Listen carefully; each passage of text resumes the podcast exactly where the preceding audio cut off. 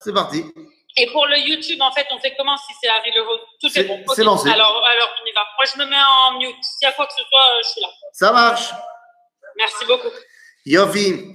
Tov alors, Erev Tov les Koulam, et bienvenue dans notre étude de la Parashat Shavua. Et cette semaine, c'est un très très gros morceau. Cette semaine, Parashat Be'alotecha. Alors c'est un gros morceau, un très gros morceau. Maintenant, on va essayer de comprendre d'abord dans quel contexte la Parashat de Be'alotecha se place pour comprendre quel est le gros morceau. Alors, le livre de Bamidbar, de manière générale, c'est le livre du balagan. C'est le livre des problèmes. Le Sefer Bamidbar, c'est là où on va régler toutes les choses que le peuple juif doit régler avant de rentrer en terre d'Israël et avant donc de prendre sa place parmi les nations et de jouer son rôle dans l'humanité. Donc, eh ben évidemment, il faut tout fixer et mettre en place. C'est la dernière vé- vérification avant de se lancer dans le grand bain. Alors, quel est le plan du livre de Bamidbar? Eh bien, c'est très simple. La paracha de Bamidbar, c'est voilà ce qu'on a. On fait le céder avant de commencer. On fait l'inventaire avant de commencer. Voilà, on a ça, on a tant de gens dans telle tribu, dans telle tribu, dans telle tribu. Donc, on a mis le, si tu veux, le scénario en place. Et après, la paracha de Nassau commence à régler les problèmes. D'abord, on va s'occuper des problèmes de l'individu. C'est la paracha de la semaine dernière, ce qu'on a évoqué ensemble dans le cours. Après l'individu, il s'agit de s'occuper du klal, de l'entité collective d'Israël. Or, klal Israël repose sur trois piliers. Torah Israël, Eretz Israël et Am Israël. Et donc, on va avoir besoin de trois parachiotes. Un pour, une pour s'occuper de la Torah, une pour s'occuper de la terre, une pour s'occuper de Am Israël. Be'alotecha, c'est la Torah. Shlach, Eretz Israël. Et Korach, Am Israël. Après cela, il faut régler nos problèmes avec les nations. Or, avec les nations, nous avons deux plans sur lesquels on peut s'opposer. Soit au niveau politique, soit au niveau spirituel. Au niveau politique, c'est dans la paracha de Chukat.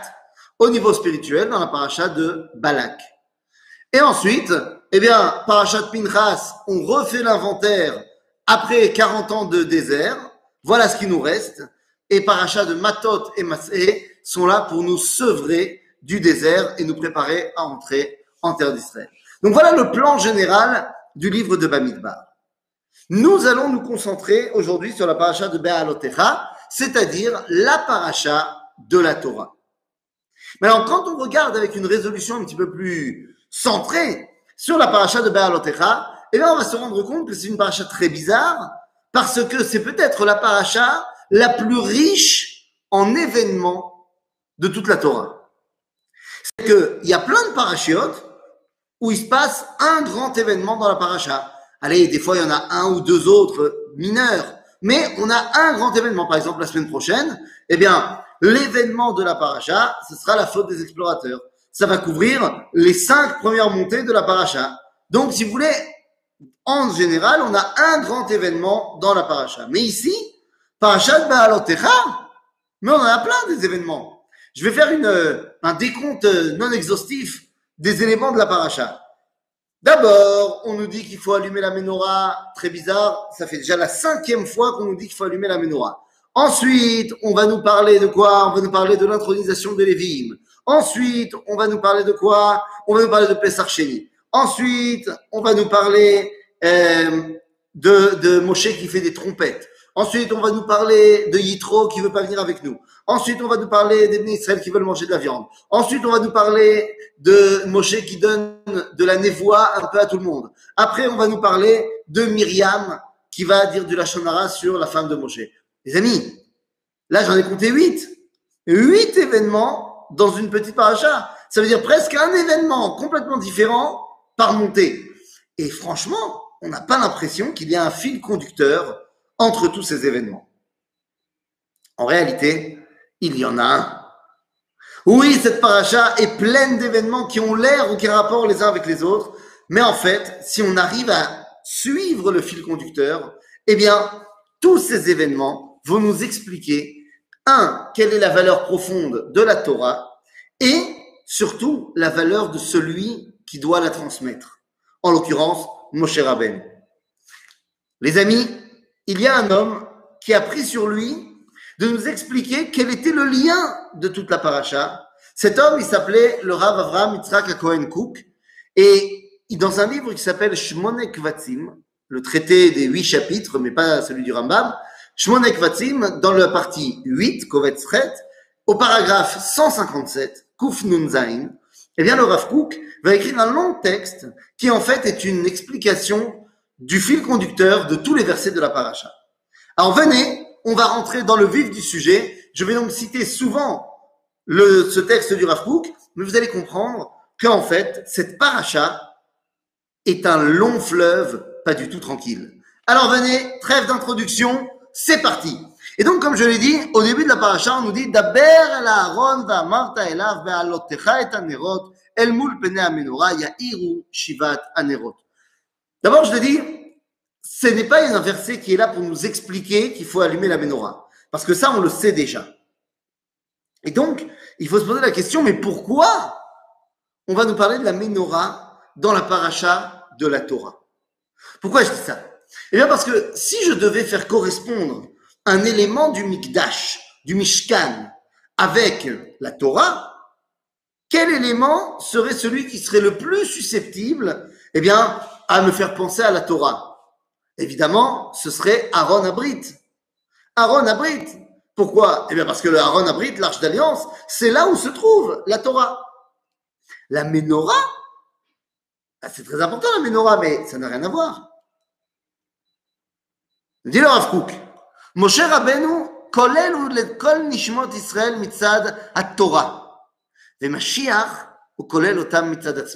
Le commence en nous disant, sache qu'il y a une grande différence entre Moshe et le Mashiach. Moshe, c'est Torah.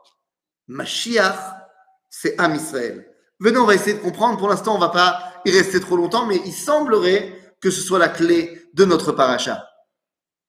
Pourquoi est-ce qu'on nous donne, au début de la paracha de la Torah, la mitzvah d'allumer la menorah? Nous dit la Gemara, dans Maseret Shabbat, vous savez, sinon on dit menorah et miracle, et on va tout de suite penser au miracle de Hanouka. C'est pas faux. Mais il faut savoir que dans la menorah, il y a eu un autre miracle, beaucoup plus grand et beaucoup plus long que Hanouka. Dit la Gemara dans le traité de Shabbat à la page 22, que dans la menorah, il y avait un miracle qui a commencé à l'époque de Moshe, et qui ne s'est pas arrêté jusqu'à l'époque de Shimon Hatzadik. Et quel était ce miracle? Que la bougie occidentale de la menorah ne s'éteignait jamais. La malo, dit la Gemara, c'est le.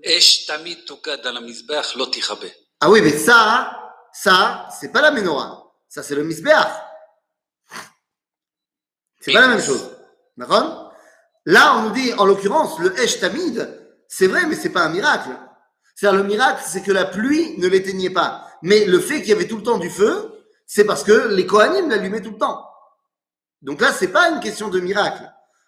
Et là dans la menorah, nous dit la Gemara, il y avait la bougie occidentale qui ne s'éteignait jamais. Et c'était pourquoi? C'était la preuve que la présence divine règne au sein du peuple juif. En d'autres termes, Aaron Abrit représente la Torah. La Menorah représente la Ummah, représente le peuple juif. Et il y a tout de suite une question qu'on devrait se poser. Qui est plus important entre la Torah et le peuple juif? Si jamais, Shalom, devait choisir un des deux, quel devrait être le choix? Eh bien, les amis, à cette question, Moshe a déjà répondu. Puisque lorsqu'il descend du Arsinaï avec les premières tables de la loi dans la main et qu'il voit le veau d'or, il voit qu'il y a une contradiction entre la Torah où il y a marqué tu ne feras pas d'image et le Ham Israël qui est en train de faire le veau d'or.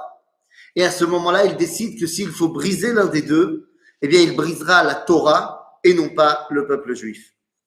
En d'autres termes, la Torah est au service du Ham Israël et non pas l'inverse. Et donc, dans la paracha qui ouvre euh, l'explication de la valeur profonde de la Torah, il fallait mettre la menorah pour bien expliquer que la Torah a pour fonction de servir à Israël et de dévoiler son lien avec Akadosh. Si pour l'instant le peuple juif n'est pas prêt, eh ben, il n'y aura pas de Torah. Mais il ne peut pas y avoir de Torah sans Am Israël. Et donc, on a ouvert la paracha avec l'histoire de la Ménorah. Après, on continue sur l'intronisation des Lévi'im. Et comme on l'a expliqué la semaine dernière, les Lévi'im, eh bien, c'est ceux qui sont mémounim, ceux qui sont préposés à faire le lien entre Am Israël et la Torah. Merde. Ainsi, le Rav Kook dira, eh, Amenorah kolelet gdushat nishmat Israël mitzad atzma. C'est la menorah représente la kedusha du peuple juif.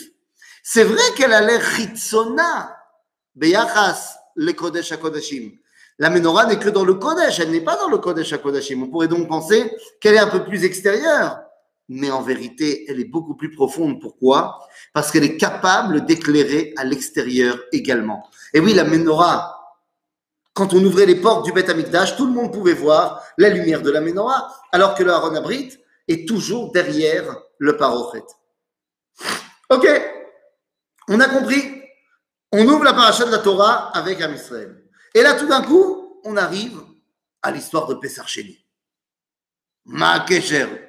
Tout d'un coup, nous dit la Torah, Vayomuru anashim hemma elav, אנחנו טמאים לנפש אדם. למה ניגרע לבלתי הקריב את קורבן השם במועדו, בתוך בני ישראל? ויאמר עליהם משה, עמדו ואשמע מה יצווה השם לכם. Nous sommes la deuxième année de la sortie d'Égypte. Moshe répète les lois de Pessah à tout le monde. Ça y est, c'est Pessah, il va falloir faire Pessah. On n'est plus le Pessah de l'Égypte, on est le Pessah maintenant, les Doroth. Moshe rappelle les lois de Pessah à tout le monde. Et à ce moment-là, il y a des hommes qui viennent voir Moshe et qui disent hey, Moshe, on ne peut pas faire Pessah, nous. Bah, pourquoi ils ne peuvent pas? Alors le Midrash donnera plusieurs avis. Ce sont des gens qui sont tmeim, qui sont impurs parce qu'ils sont en contact avec des morts. De quelle mort parle-t-on? Un avis dira que ce sont ceux qui ont porté et qui portent le tombeau de Yosef. Et d'autres, un autre avis dira que ce sont les personnes qui ont enterré, eh bien, Nadav, Veaviou, les enfants de Aaron. Dans tous les cas, ce sont des gens qui ne peuvent pas faire Pessah parce qu'ils sont impurs. Bah, excusez-moi, euh, Moshe dans la Torah nous dit Oh, les gars, c'est un vrai problème. Attendez deux secondes, je vais voir ce que Dieu dit. C'est bizarre. Pourquoi Moshe ne dit pas tout simplement ce qui a marqué dans la Gemara, dans le traité de Avodazara, à la page 54 Quoi, vous allez dire que Moshe ne connaissait pas la Gemara? Qu'est-ce qui a marqué là-bas? Il y a marqué un grand principe qui dit Anus, Rachamana, Patre. Quelqu'un qui ne peut pas faire une mitzvah, eh bien, il est patour. Il est dispensé de la mitzvah s'il ne peut pas la faire. Moi, dans ma communauté, il y a quelqu'un qui m'a dit, cette année, non, l'année dernière, c'est ça, qui m'a dit, euh, je suis sous traitement chimiothérapique, je ne peux pas jeûner à Kippour, mon médecin, il a dit, qu'est-ce que je fais? Eh ben, Je lui ai dit, bah, tu manges. Tu manges, tu bois, et euh, Bezrat Hashem, tu feras Yom Kippour l'année prochaine. Bon, par contre, je lui ai dit que s'il mangeait du pain et plus que kazaït, qu'il n'oublie pas de faire Ya'alev et Yavo dans le Birket Amazon de Yom Kippour. Et il dit, mais c'est pas marqué dans le Sidour. Il dit, non, c'est pas marqué dans le Sidour, mais il faut le faire. Quoi qu'il en soit, si quelqu'un ne peut pas faire une mitzvah, eh ben on lui dit, c'est pas grave, tu as voulu le faire, tu as eu la kavana, tu peux pas la faire, l'on aura l'année prochaine. Et c'est pour ça que dans le judaïsme, il n'y a pas de Sukkot Sheni, de Kippour Sheni, de Shavuot Sheni. Alors pourquoi Pesach Sheni Pourquoi tout d'un coup on nous dit si Pesach il n'y a pas, alors non, non, non, on va t'arranger un Pesach Sheni. La Mamakara. Eh bien les amis, la Mishnah dans Pirkei Avot nous dit En lecha ben chorin el osek batora. Al tikra charut ala luchot ela cherut. En d'autres termes, semble-t-il que pour pouvoir intégrer la Torah, recevoir la Torah, eh bien, il faut d'abord et avant tout être Ben Chorin. Il faut être libre. Si on a dit qu'il fallait d'abord présenter à Israël comme Kedusha avant la Torah, eh bien, Pesach Sheni, c'est tout à fait compréhensible. Tu ne peux pas arriver à Shavuot, c'est-à-dire le moment où on reçoit la Torah, sans être passé d'abord par la case sortie d'Égypte. Parce que si tu n'es pas sorti d'Égypte, Si tu n'as pas atteint ta liberté, tu ne peux pas recevoir la Torah, car tu ne peux pas être le serviteur de Dieu si tu es déjà le serviteur de Pharaon. En d'autres termes, eh bien oui, tu ne peux pas arriver à Shavuot sans passer par Pessah. Et donc les Israël le comprennent très profondément. Moshe aussi. Et donc il dit, attendez, et on va voir ce que Dieu il nous dit de faire. Et finalement, Dieu va nous donner Pessah Sheni. Pessah Sheni, c'est extraordinaire C'est la seule fête qui vient de la Torah, mais qui en fait qui vient pas de Dieu, qui vient de nous. Ok, très bien. Maintenant, on a compris. On a compris que le Ham Israël était fondamental pour pouvoir y faire résider dans le monde la Torah. Et là, tout d'un coup, on nous dit, וביום שמחתכם ובמועדיכם ובראשי חודשיכם ותקעתם בחצוצרות על עולותיכם ועל ספרי שלמיכם והיו לכם לזיכרון לפני השם אלוהיכם. Juste avant, on nous aura dit que Dieu a dit à Moshe. Tout d'un coup, on nous dit que Moshe, il doit faire des trompettes. Bon, c'est sympa, euh, la musique. Mais pourquoi est-ce qu'on nous dit qu'il faut que Moshe il fasse des trompettes? Quel rapport? D'ailleurs, rappelez-vous que ces trompettes, elles ne sont pas seulement utilisées à l'époque, euh, là on, je vous ai le verset qui nous parle que lorsqu'on gagne nos guerres, lorsqu'on a vaincu nos ennemis, la Chatzot elle était utilisée tout le temps au Beth Amikdash. Et aussi particulièrement à Rosh Hashanah. À Rosh Hashanah, on sonnait et du chauffard et de la trompette. Lama. Alors, qu'on nous explique quelle est la différence fondamentale entre le chauffard et la trompette. Le chauffard, c'est un, un, outil naturel. C'est un cli l'homme n'a pratiquement pas touché, à part enlever la corne euh, de l'os qui le rattachait au, bélier. L'homme n'a pas fait grand-chose. Alors que la trompette, c'était un matériau qui n'était pas du tout trompette et qu'on a totalement manufacturé pour en faire une trompette. Si les deux sont annonciateurs de Kedusha, eh bien la différence entre les deux est fondamentale. Dit le Rafrouk, le chauffard représente la Kedusha naturelle. C'est la Kedusha du Ham Israël. T'es né juif, t'es kadosh. Lama, kacha.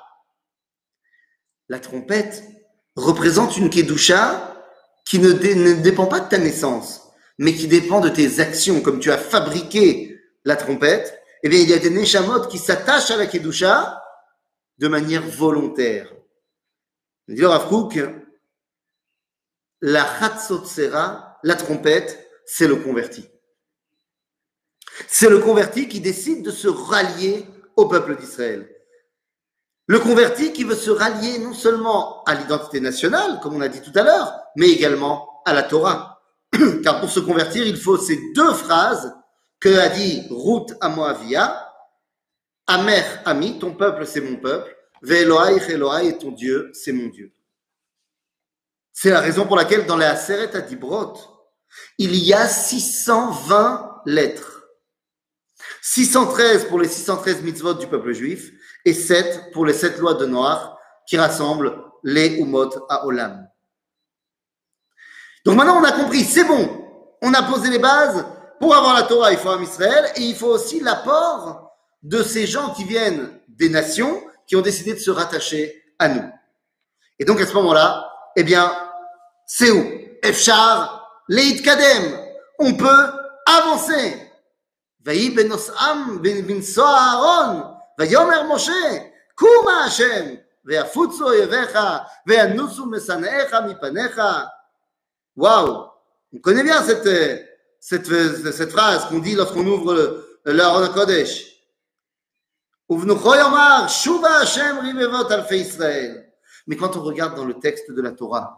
ce verset-là prononcé par Moshe n'aurait pas dû être prononcé par Moshe.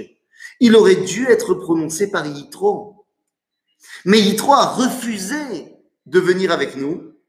Yitro, le converti par excellence, a refusé de jouer son rôle. Moshe est obligé de le remplir. De là, nous comprenons que Moshe a très bien compris l'idée. Oui, Sacha? Non? Ok. Alors, très bien. Alors maintenant, on peut commencer? Oui. Maintenant, on peut commencer à avancer. L'Aaron avance, Amsrel avance, on se met en marche. Et donc, comme vous le savez, quand on commence à avancer, eh bien, tout fout le camp. Ben oui. Alors, je vous donne une petite anecdote très personnelle. Je ne sais pas ce que vous faisiez à l'été 2003. Mais à l'été 2003, moi, j'avais 17 ans et j'allais faire mon alia deux mois plus tard. J'étais, au mois de juillet, animateur au ZEI. Je sais pas si vous connaissez les ZEI, ce mouvement de jeunesse en France.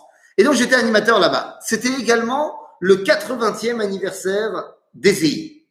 Et donc, eh bien, pendant trois jours, tous les camps de France se sont réunis à un même endroit avec les vétérans, avec tout le monde, pour fêter le 80e anniversaire des EI.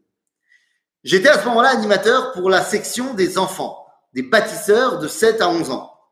Et avait été organisé pour l'occasion un concours. Chaque camp, avant d'arriver à, la réunion de tous les camps, devait créer un orni. Orni, c'est objet roulant non identifié. Et en fait, une fois que tous les camps arrivaient sur place, il devait y avoir la grande course d'orni. Alors évidemment, sur le moment, quand on a commencé à construire, j'ai dit, je prends le lead, je prends le contrôle de l'orni. Et avec les gens qui étaient avec moi sur le camp, on a créé une moto en bois fantastique. Bon, le seul problème, c'est que j'ai pris une très mauvaise décision et j'ai fait les pneus, enfin les pneus, les roues en béton. Autant te dire que c'était pas très intelligent parce que la forme ronde, on l'avait, mais ça pesait une tonne. Mais en tout cas, notre moto était magnifique. Jusqu'au matin où il a fallu aller sur le terrain du 80e anniversaire et j'ai vu le bus arriver pour nous mettre dans le bus et pour pouvoir aller là-bas. Et tout d'un coup, j'ai compris qu'il fallait mettre l'orni dans le bus, dans la soute. Mais jamais ça va rentrer. Et effectivement, au moment où on a commencé à me bouger, ben rien n'est rentré.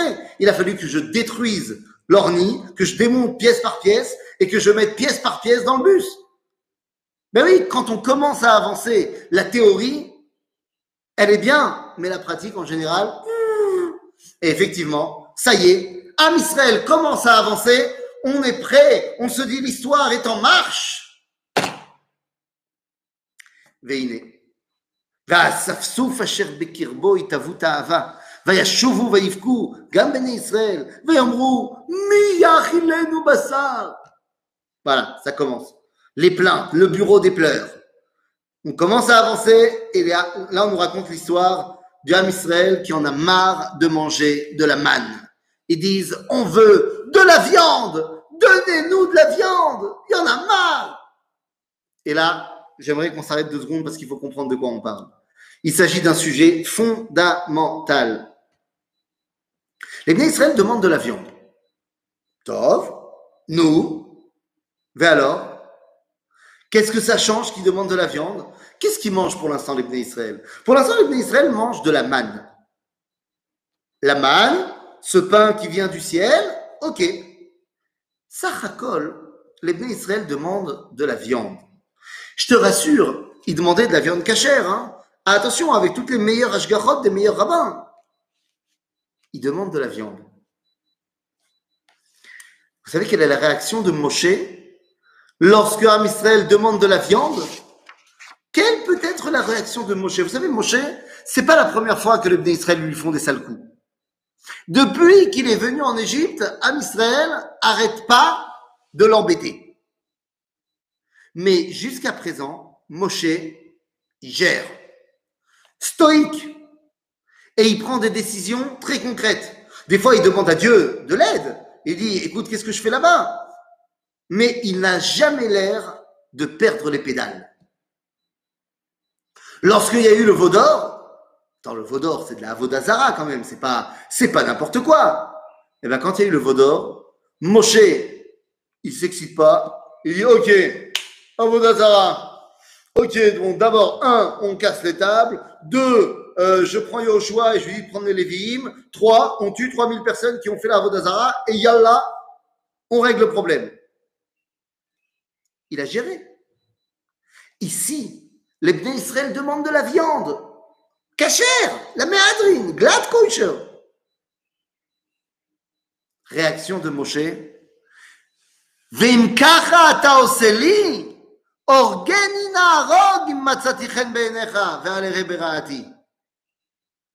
C'est complètement dingue. Moshe demande à Dieu, tue-moi. Tu te rends compte? Tue-moi. C'est pas, euh, oh non, c'est trop dur, tue-moi. Non mais oh. Pourquoi Moshe, il est, est en train de perdre les pédales complètement? Sarrakol, je le répète, ils ont demandé de la viande. Qu'est-ce qu'il y a de si extraordinaire à ça? Les amis, Moshe a totalement compris quelle était véritablement la demande des Bnei Israël. Il ne s'agit pas simplement de se faire un steak. D'abord, vous savez pourquoi il ne s'agit pas seulement de se faire un steak? Parce que je vous rappelle à tous qu'ils en ont de la viande en profusion. Ils ont des troupeaux en veux-tu, en voilà. Donc ils ont qu'à se prendre un bœuf et puis on n'en parle plus. Non, non, non. Ils veulent que Moshe leur donne de la viande. Et Moshe comprend très bien de quoi il s'agit. Lorsque tu as de la manne, depuis un an, que toi-même tu es un bébé qui n'est pas encore prêt à te gérer tout seul, demander de la manne, c'est de la chutzpah. Ce qu'on dit en yiddish, c'est chutzpedik. Quand on sera dans la 40e année du désert, et qu'à ce moment-là, les Bnei Israël rediront qu'ils en peuvent plus de la manne, ils seront pas punis comme ça. Parce que là-bas, oui, après 40 ans, et alors que tu es prêt à rentrer en Israël, effectivement, tu veux plus d'un pain miraculeux. Ça, c'est bien. Mais là, maintenant, on vient de sortir d'Égypte. Comment tu oses prétendre que tu es déjà prêt? D'ailleurs, tu l'es pas. Zechutzpa Gdola de demander de la viande alors qu'ils ont de la manne. Et Moshe l'a très bien compris. Car Moshe avait étudié la Gemara de Maseret Sota, qui nous dit que Léatid lavo, beikvot meshicha, chutzpa Gemara dans Maseret- dans Sota, à la page 49, on nous dit que viendra un temps. Oui, bien sûr. Juste pour comprendre pourquoi ils ont demandé de la viande alors qu'ils en avaient, ils avaient déjà la main? Parce qu'encore une fois, c'est pas seulement une histoire culinaire. C'est pas seulement ils voulaient se faire euh, un bon steak. Ils voulaient que Moshe, de la même façon qu'il leur avait donné la manne, qu'il leur donne de la viande. Mais on, vient de dire que ils avaient, ils avaient leur troupeau, ils, ils avaient de, de quoi se nourrir pour de la viande. D'accord. Et, et si la, la manne, elle remplace tout en, en- en général. Apparemment, on dirait que c'est politique plutôt que Donc- quelque chose d'autre. Euh, Tu comprends bien que donc c'est pas juste un problème que il y a pas de viande, j'ai envie de la viande. Parce qu'encore une fois, de la viande, il y en a. Mais ils veulent une viande qui vient de Moshe, qui vient de Dieu. Comme si la manne, c'était pas suffisant. Moi, j'ai une autre question, c'est euh, si on vient, on me dit euh, bois cette eau, je te, je te donne de l'eau, une bouteille avec de l'eau, mais je te dis voilà, bois ça, et c'est la, c'est c'est la même chose que le coca. En fait, en fait, des fois, on a, on a- on a envie d'avoir la chose, euh, la chose en vrai devant nous, quoi. Bien sûr. dire que. Mais euh, euh, je- ma question, c'est par, par exemple, la manne, bon, la substance de la manne, c'était une certaine chose, mais clairement, c'était. Ça avait peut-être pas le, le même, le même look Ah bah, que, qu'un steak. Ah, ça c'est sûr. La, la- la Torah, la Torah nous dit même quel- à quoi ça ressemble. C'est Zeragad Lavan, Betahamo Ketzapichit Bidvash. C'est-à-dire que c'est sûr que ça ressemble pas à un steak. Ça c'est certain. On disait que ça avait, pas, donc ça, ça, ça avait le même goût que ce qu'on voulait, manger. C'est ça le, ça le. Mais la question que je posais, c'est euh, est-ce que les Israël, ils étaient, euh, ils étaient, ça, ça leur convenait en fait, que en fait ils mangeaient quelque chose qui avait le même goût, mais qui, avait- mais, ça, ça c'était toujours la même substance. Toi, tu, en fait, ta question c'est est-ce que les Bnei Israël, ils n'étaient pas hein, des, des fans de l'émission Top Chef? Et ils ont compris qu'on mange d'abord avec les yeux avant de manger avec le goût. Et donc, si tous les repas, ils ont la même allure, Voilà. Alors, Oui, tout à fait, Sacha. Mais quand La 40e année. Quand t'en as bouffé de la manne, ça y est, t'en peux plus. Mais là, c'est encore trop tôt pour dire j'en peux plus de la manne. C'est-à-dire quand tu reçois un truc tellement miraculeux, au début, c'est trop- quand tu dis au début, ouais non mais j'en veux pas moi de ton truc, moi je préfère un truc plus tarless. C'est pour ça que c'est de la chutzpah. S'ils le, quand le- c'est pour ça que j'ai dit, quand ils le diront dans 40 ans, ça sera Besséder. Parce que dans 40 ans, c'est une autre génération. C'est la génération qui est née dans la liberté et c'est la génération qui demain va conquérir la terre d'Israël, donc dans le monde réel. Donc eux, ils disent, on veut maintenant s'adapter au monde réel. Mais eux, ils viennent de sortir d'Égypte. Eux, ils vivent avec les Hanan et Kavod. Eux, ils vivent dans une réalité complètement miraculeuse. Ils sont pas prêts encore à ça. D'ailleurs, on va le voir, hein, qu'ils sont pas prêts. La semaine prochaine, dans la paracha de, Kor- de Shlach, ils vont dire non, on veut pas de la vie réelle, on veut rester dans le désert. Ah, t'en es encore au stade où tu veux rester dans le désert? Alors demande pas un steak. Tu comprends? Donc en fait, Moshe, comment ça se fait qu'il demande à mourir? Eh bien, tout simplement parce que Moshe a compris ce qu'il voulait. On a dit c'est de la chutzpah. Nous dit la Gemara, c'est quand que la chutzpah va commencer à devenir euh, le patron? Eh bien, c'est Be'ikvot Meshicha. Dans les temps messianiques, la chutzpah va faire des heures supplémentaires. Alors, vous savez, nous les, nous, nous, quand je dis nous, c'est nous, hein, nous tous, les jeunes. On dit tout le temps que euh, les, temps anciens, c'était mieux, c'était la nostalgie de avant. Mais moi, je peux vous dire, moi, quand je faisais une bêtise, mais mon père, ça passait pas par quatre chemins. Hein Il avait des réflexes euh, d'une vivacité extraordinaire.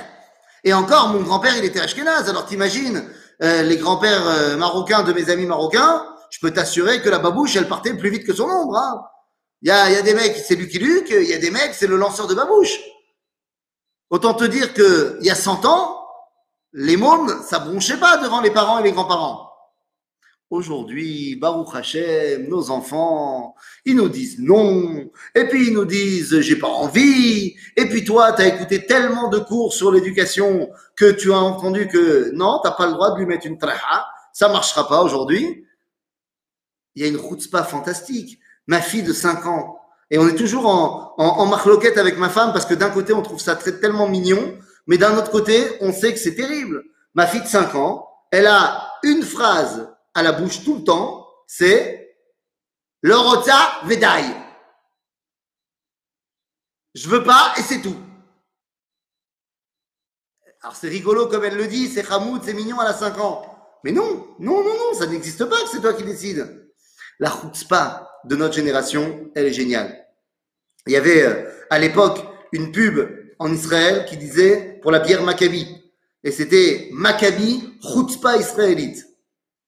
Bon, ben, il y a qu'à te balader deux secondes dans la rue en Israël pour comprendre ce que c'est que la chutzpah. Hein, hein c'est pas très compliqué. Moshe, il comprend. Nachon, ce que demande les Israël, c'est de la chutzpah. Et que Moshe comprend que la chutzpah, elle prend son rôle, son tafkid, à l'époque messianique.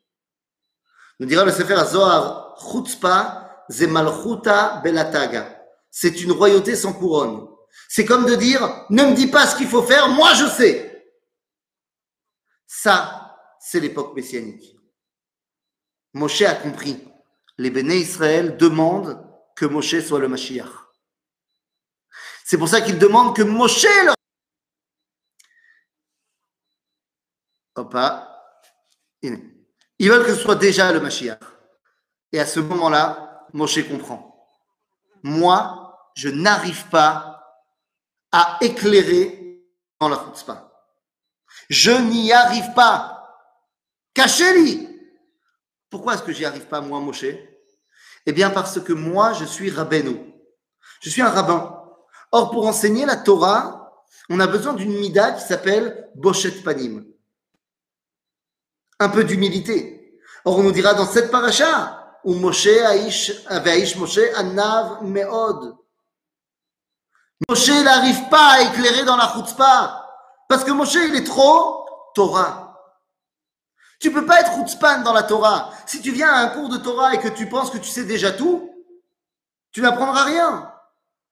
Quand tu veux te faire face à la Torah, tu, te baisses, tu es rien du tout, tu es là pour apprendre. Moshe, il comprend qu'il demande le Mashiach et il dit, mais moi, je ne suis pas prêt à leur donner. Moi, j'y arriverai pas. Et c'est pour ça qu'il dit à Dieu, alors tu sais quoi, Dieu, tue-moi. Tue-moi et donne-leur le Mashiach. Le Rafou continue en disant dans son texte, il dit, alors comment ça se fait que le Mashiach, lui, il n'a pas de problème avec la chutzpah? S'ils ont demandé l'époque messianique et que Moshe il comprend et qu'il dit tue-moi pour laisser la place au Mashiach, comment ça se fait que le Mashiach, lui, il peut? Eh bien, dit le Rav parce que Mashiach, mi Moav kaate, car le Mashiach, il vient de Moav, de Chatzifa ve'amra me'av. Vous vous rappelez que le Mashiach, il vient de l'union entre Lot et ses filles. Lot, le neveu d'Abraham, va avoir une relation avec son aîné, avec sa fille aînée, avec sa fille Benjamin, et de ces unions vont sortir deux fils, Moab pour la plus âgée et Amon pour la seconde. De Amon va sortir Naama qui va se marier avec Shlomo Ameler, ça sera sa première femme et d'elle va sortir la lignée messianique. Et de Moab va sortir Ruth, l'arrière-grand-mère du roi David. Mais Moab, c'est un nom qui est complètement chutzpah. Non seulement t'as couché avec ton père, mais en plus tu le dis. Parce que tu l'appelles de papa. C'est le nom du fils. Il vient de papa. C'est-à-dire que Lot, c'est également le père de Moab et également son grand-père. C'est terrible. Et donc nous dit le Rav Kook, le Mashiach, il vient de là-bas. Il vient de Moab. Donc, le Mashiach, il gère la chutzpah. Il est né de la chutzpah. Et donc, comme il gère la chutzpah et qu'il est né de la chutzpah, il est capable d'éclairer la kedusha également dans la chutzpah. Et donc, le Rafou continue et dit, Hakdusha shel amidbar, la kedusha de la génération du désert, tava'a et achdut shel ziara de Adam Arishon. Cette génération qui venait de voir le dévoilement de Dieu voulait arrivé déjà au top. ורצו שמשה דווקא יאכיל הם בשר, שייכנס לעיר בתוך החוצפה, que Moshe arrive à amener la Gdusha dans la chutzpah. Où Moshe amar, האנוכי הריתי את העם הזה? Il dit, mais moi, j'y arriverai pas. כי אני ענב מאוד. והוא נשאר בענוותנותו. Et donc Moshe, il a dit, ben non, moi, je ne serai pas le Mashiach, moi, j'y arriverai pas. Comment Dieu réagit à cela Qu'est-ce que Dieu dit à Moshe? Pas de problème. Tu sais quoi? On va te donner un coup de main. On va donner un petit peu de ta névoie aux 70 Kenim. Tu vas choisir 70 personnes qui recevront la névoie, une névoie moins grande que la tienne et qui pourront te servir de, eh bien, d'aide pour gérer ce peuple juif. Mais le problème, c'est que ces 70 personnes, ne peuvent pas régler le problème des Bnei Israël, puisque leur névoie aux 70 provient de Moshe. Donc, quelque part, ils ont les mêmes problèmes que Moshe. Seulement, tout d'un coup, nous dit la paracha qu'il y a deux personnes qui se sont piratées, se sont connectées piratement à la névoie. והנה, ויישארו שני אנשים במחנה, שם האחד אלדד ושם השני מדד, ותנח עליהם הרוח, והמה בכתובים. C'est-à-dire qu'il y a deux personnes, Eldad ou Medad, qui ont chopé la névoie alors que ce n'était pas prévu. En d'autres termes, on a ici deux personnes qui ont une névoie qui ne vient pas de la névoie de Moshe. Vous savez qui c'est Eldad ou Medad? Alors là, je, alors là, te balance une bombe. Là, je te le dis. Hein. Ah, t'es pas prêt. Eldad ou Medad, ce sont les demi-frères de Moshe. Eh ouais, eh ouais, c'est quoi l'histoire? Vous vous rappelez, il y a très très longtemps, il y avait un monsieur, il s'appelait Pharaon. Il a dit qu'on devait tuer tous les enfants juifs garçons. À ce moment-là, Amram, qui était déjà le père de Myriam et de Aaron, s'est séparé de Yocheved. Parce qu'il a dit, puisque c'est comme ça, on va plus avoir d'enfants. En tant que chef du peuple juif, eh bien, si lui se sépare de sa femme, tous les hommes se séparent de leur femme. Myriam, elle est terriblement attristée, mais Yochevet non plus, elle n'accepte pas ça. Elle dit, mais tu, ça va pas ou quoi? Donc, euh, ah, bon, bah, Amram a divorcé de Yochevet. Yochevet, elle n'accepte pas la situation. Elle a été voir Elitzafan Ben Uziel, son cousin, enfin un, un autre cousin de la famille. Elle se marie avec lui. Et elles vont avoir, ils vont avoir ensemble deux enfants, Eldad ou Medad. Finalement, Myriam, elle vient voir Amram, elle lui dit, papa, t'es pire que Pharaon. Parce que tu condamnes et les garçons et les filles, toi. Et après plusieurs discussions, Amram comprend son erreur et il envoie un WhatsApp à Yochevet en lui disant écoute j'ai fait une bêtise Euh, finalement je t'aime et j'ai envie qu'on continue ensemble Yochevet divorce de Elitzaphan et elle se remarie avec Amram et de cette union va sortir Moshe Euh, entre parenthèses c'est Assour Alpi Torat Moshe si tu as divorcé et que tu t'es marié avec quelqu'un d'autre, tu n'as pas le droit de revenir chez ton premier mari. Donc, d'après la Torah de Moshe, Moshe est mamzer. D'ailleurs, je vais te dire, j'ai même pas besoin de te dire ça. Mais il n'y avait pas de Torah. Ah, il y a fait pas. Nahon. Donc, qu'est-ce que tu as compris? D'ailleurs, entre parenthèses, je t'ai dit, on n'a pas besoin de ça. Yochevet, c'est la tante de Amram. Donc, déjà, à la base, c'est Assour. Mais, tu as raison, il n'y avait pas de Torah. Maintenant, Eldad ou Medad, justement, représente une Torah qui vient pas de Moshe. Et Rashi, qui cite en fait la Gemara et le Midrash, nous dit, mais c'est quoi la névoie de Eldad ou Medad? Eh bien, ils ont dit deux névoites. Ils ont fait la névoie de Gog ou Magog, et ils ont dit également Moshe met ve Yoshua Machnis. Que Moshe va mourir et que c'est Yoshua qui va nous faire rentrer en Israël. Personne ne le savait à ce moment-là. En d'autres termes, Eldad ou Medad vont prophétiser la fin de Moshe et l'avènement du Mashiach dans la Milchemet Gog ou Magog. Donc en fait, la névoie de Eldad ou Medad, c'est la réponse à ce que Moshe n'arrivait pas à donner. Les temps messianiques. Car toute la Torah est là pour nous amener au Mashiach. Comment je sais que toute la Torah est là pour nous emmener au Mashiach?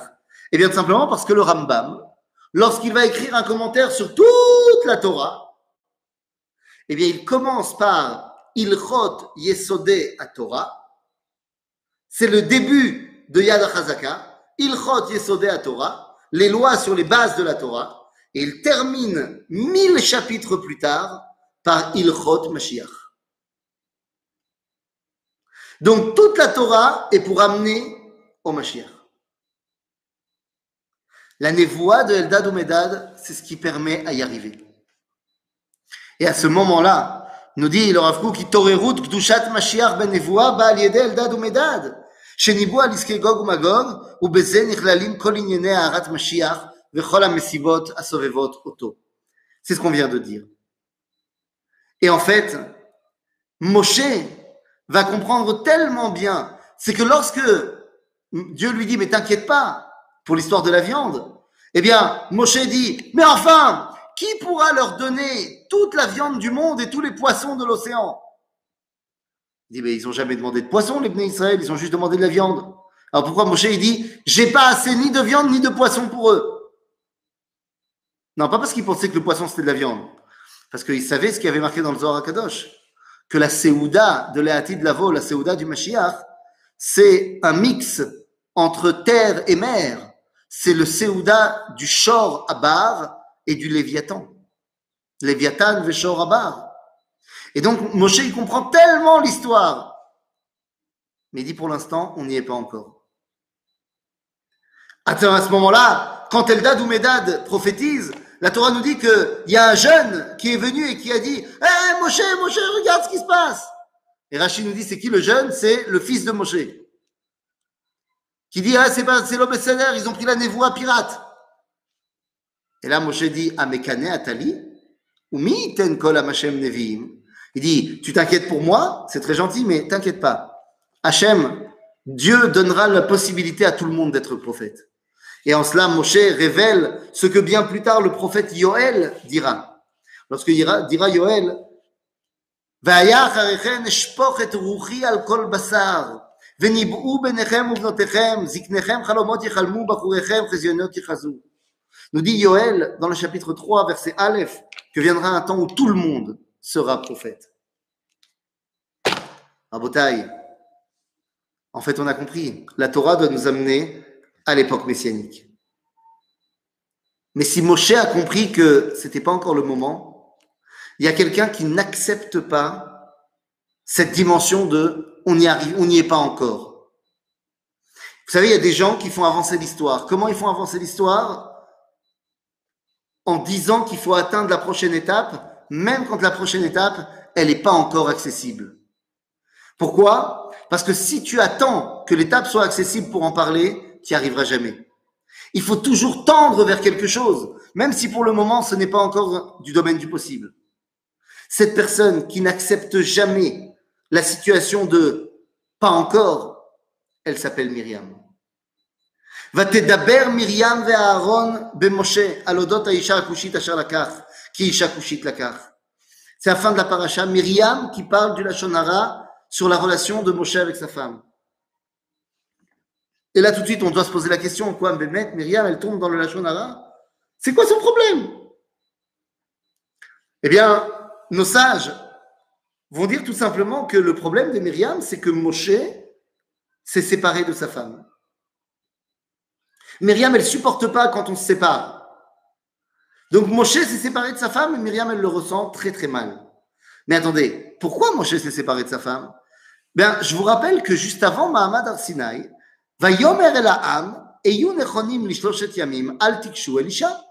Moshe a dit à tous les Bnei Israël de se séparer de leurs femmes durant trois jours. Après, il y a eu Mahamad Arsinaï. Et qu'est-ce qui se passe après Mahamad Arsinaï Eh bien, Dieu dit à Moshe qu'il doit dire aux Bnei Israël c'est bon, vous pouvez retourner dans vos tentes et retrouver vos femmes. C'est ce qui a marqué dans le livre de Dvarim. Ve'ata, et mort les Bnei Israël, shuvu lachem le alechem. Vous pouvez rentrer dans vos tentes. Ve'ata, po amod imadi. Mais toi, tu restes avec moi. En d'autres termes, Moshe a donné la permission à tous les Israël de retourner vers leurs femmes. Mais lui, Dieu lui a dit, tu restes là. Et donc, bah, il est séparé de sa femme. Mais c'est parce que Dieu lui a dit. Alors pourquoi Myriam, elle s'excite contre lui? C'est pas de sa faute. C'est Dieu qui lui a donné un ordre. Tosfot. Tosfot vont dire, mais évidemment que Myriam le sait que c'est Dieu qui lui a demandé. Mais Myriam, elle a étudié la Gemara. Et elle sait qu'il y a marqué là-bas que Bederer chez Adam Rotzel Eler, que le chemin que l'homme veut emprunter, c'est là-bas qu'on l'emmène. Elle dit, je sais très bien que Dieu, il a ordonné à Moshe de se séparer de sa femme. Mais c'est que quelque part, c'est ce que Moshe voulait. Parce que si c'est pas ce qu'il voulait, Dieu lui aurait pas ordonné ça. En cela, Myriam nous explique que chaque névoie correspond à la personnalité du Navi, du prophète. Et effectivement, c'est vrai. Chaque prophète fait une prophétie qui correspond à son identité. Le Rav Kook va dire, mais attendez, je ne comprends pas. Myriam, elle ne sait pas ce que Tosfot il explique? Que c'est vrai que chaque prophète prophétise en fonction de son identité, sauf Moshe. Parce que Moshe ou Ishanav Meod, et que donc il ne met pas du tout sa personnalité dans la prophétie. Il n'est qu'un tuyau qui transmet la parole de Dieu. Donc, en fait, c'est pas de sa faute à Moshe s'il a reçu une névoie de séparation. Et le Rafouk explique que Myriam, elle le sait très bien. Elle dit, je sais très bien que c'est pas que c'est ce que tu veux, mais c'est ce que tu peux. Dieu, il t'a demandé de rester séparé de ta femme. Pourquoi? Parce qu'il veut pouvoir te parler en permanence. Et le problème, Moshe, c'est qu'à ton niveau, quand Dieu veut te parler, il faut que tu sois pas avec ta femme. Mais ça, c'est parce que tu n'es pas au niveau. Comment ça, pas au niveau? Dit le Rav Kook, en citant les paroles du Harizal, que Myriam dit à Moshe, sache qu'il y a eu un homme avant toi qui était tellement kadosh que lui, la névoie, il la recevait au moment où il était uni avec sa femme. Au moment de l'union intime entre Adam Arishon et Chava, avant la faute, eh bien c'est là-bas qu'il recevait la névoie. Et en fait, ce que Myriam dit, c'est comme l'Ebné Israël. Tu aurais dû, Moshe, être déjà arrivé à Adam Arishon. Tu aurais dû réussir à nous amener Beganeden Mikeden. C'est énorme. Ce que dit Myriam, c'est tellement vrai, c'est l'idéal du judaïsme, mais c'est pas encore le moment. Et comme c'est pas encore le moment, Myriam est mitztarat. Myriam reçoit la lèpre. Parce que la lèpre intervient à chaque fois qu'on dévoile une dimension qui n'est pas encore le moment. Sauf que si Myriam a eu la lèpre, elle nous a quand même dévoilé ce secret. Que le but de la Torah n'est pas seulement de nous faire arriver au Mashiach, mais est là pour nous faire arriver à cette dimension où on était au Gan Eden, on est descendu ici, et avec notre Torah, eh bien, on est capable d'amener l'histoire à son accomplissement et non pas de revenir au Gan Eden, mais d'aller encore plus haut, Besiara ilaha de Adam Arishon, la lumière de Adam Arishon avant la faute, pour pouvoir pénétrer non pas Gan Eden, mais pouvoir pénétrer Eden, dans cet endroit qui pour l'instant est hors de notre portée, mais qui sera l'unité par excellence entre le Créateur et sa créature. C'est notre rôle et semble-t-il que notre génération va réussir là où l'époque de Moshe n'a été que ceux qui nous ont ouvert la porte. Shabbat, Shalom, les Goulam